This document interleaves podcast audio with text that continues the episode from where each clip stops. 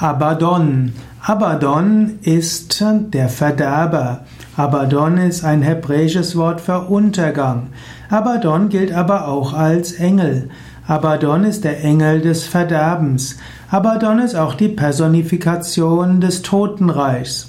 Vermutlich war Abaddon ursprünglich einfach das Totenreich. Manchmal wird Abaddon auch zum Ort der bösen Geister erhoben.